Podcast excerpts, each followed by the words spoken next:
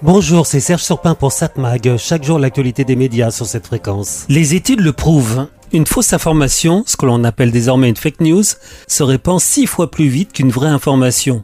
Fake news, un terme américain, contrairement à ce que l'on pourrait penser, n'a pas été inventé avec le développement des réseaux sociaux. Alors comme j'ai cherché des informations sur le sujet, j'ai trouvé une enquête publiée par le quotidien L'Humanité, qui affirme que l'expression fake news est liée au développement de la presse aux États-Unis. Il apparaît dans un dessin d'un caricaturiste américain en 1894. Intéressant d'ailleurs de lire ça dans ce journal, vu son histoire, mais passons. Quand on y réfléchit, si l'expression date donc de la fin du 19e siècle, c'est bien avec l'explosion des réseaux sociaux qu'elle s'est répandue. Mais la fausse information a toujours existé. Elle a souvent été créée, utilisée par ceux qui veulent justifier. Justifier quoi au fait? Il y a tant de raisons de créer une fausse information, et c'est rarement pour faire du bien.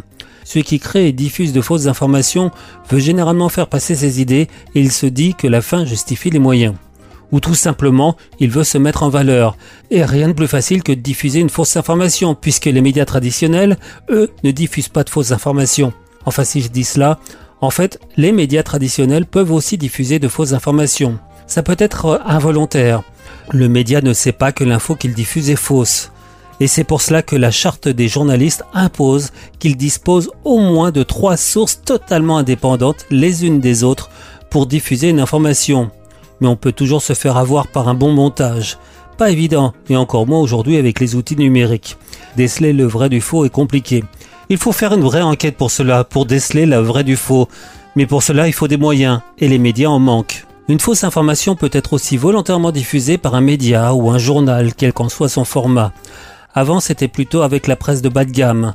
Maintenant, on a des médias, des radios, des télévisions, avec des propriétaires qui veulent avoir une influence sur la société. Mais il y a aussi désormais la fausse information diffusée par n'importe qui, par nous, par vous.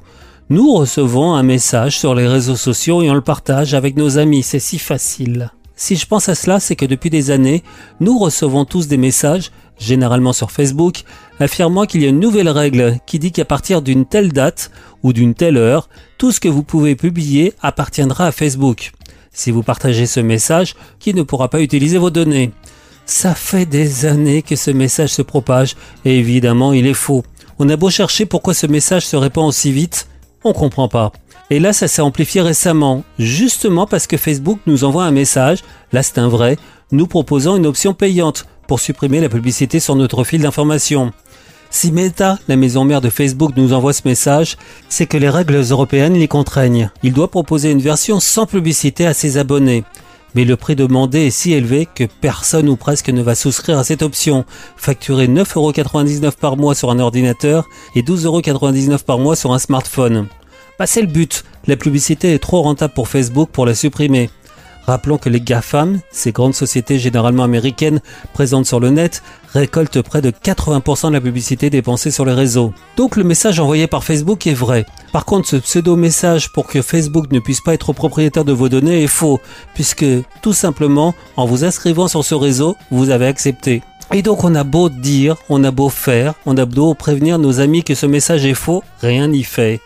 Certains m'ont même disputé pour avoir remis en cause ce message.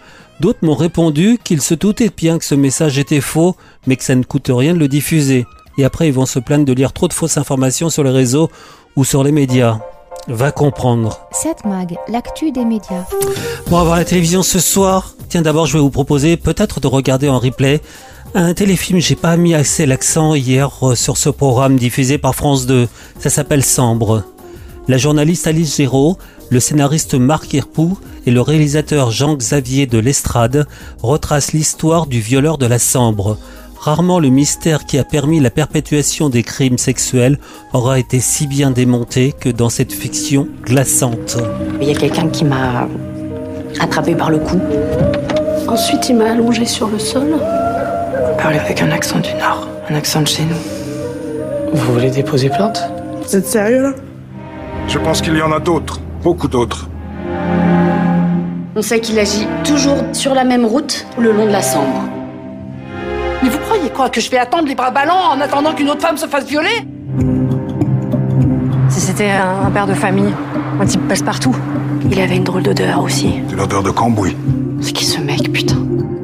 Inspiré de faits réels, Sambre, la série événement sur la plateforme France.tv. Donc ça a été diffusé hier sur France 2, mais vous pouvez trouver très facilement cette série en replay. Donc autrement à voir ce soir sur la TNT sur TF1, Harry Potter et la Coupe du Feu, un film fantastique évidemment. France 3, une série policière, Sophie Cross, Casino Royal. France 5, un magazine de santé, prenez soin de vous, se libérer du sucre. M6 propose La France a un incroyable talent, quatrième audition. Arte, un documentaire société, travail forcé, le SOS d'un prisonnier chinois. À partir d'un appel au secours découvert dans un test de grossesse, cette investigation porte jusqu'au Parlement européen un secret bien caché du Made in China. Mais j'aurais tendance aussi à vous conseiller de regarder ce soir un film, un documentaire société, l'Ukraine au cœur. C'est signé Bernard-Henri Lévy et Marc Roussel. De juin à septembre 2023, Bernard-Henri Lévy et Marc Roussel sont partis en Ukraine pour partager le quotidien de celles et ceux qui s'y battent. Alors oui, Bernard-Henri Lévy a parfois ses défauts où il peut agacer, mais lui au moins il va sur le terrain, lui il fait le job, il dénonce les crimes commis par la Russie en Ukraine. Et ce qui se passe actuellement au Moyen-Orient ne doit pas faire oublier ce conflit. Après presque deux années de guerre, Your first mission is to come back safe. partez à la rencontre des résistants de la première heure, bénévoles et citoyens soldats qui se battent pour défendre l'Ukraine. Plus qu'un acte de résistance, un hymne à la liberté. This is my country. This is my army. This is my heart. You understand?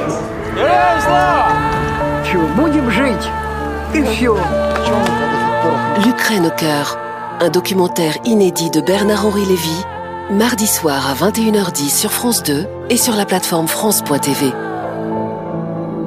7 Mag, l'actu des médias.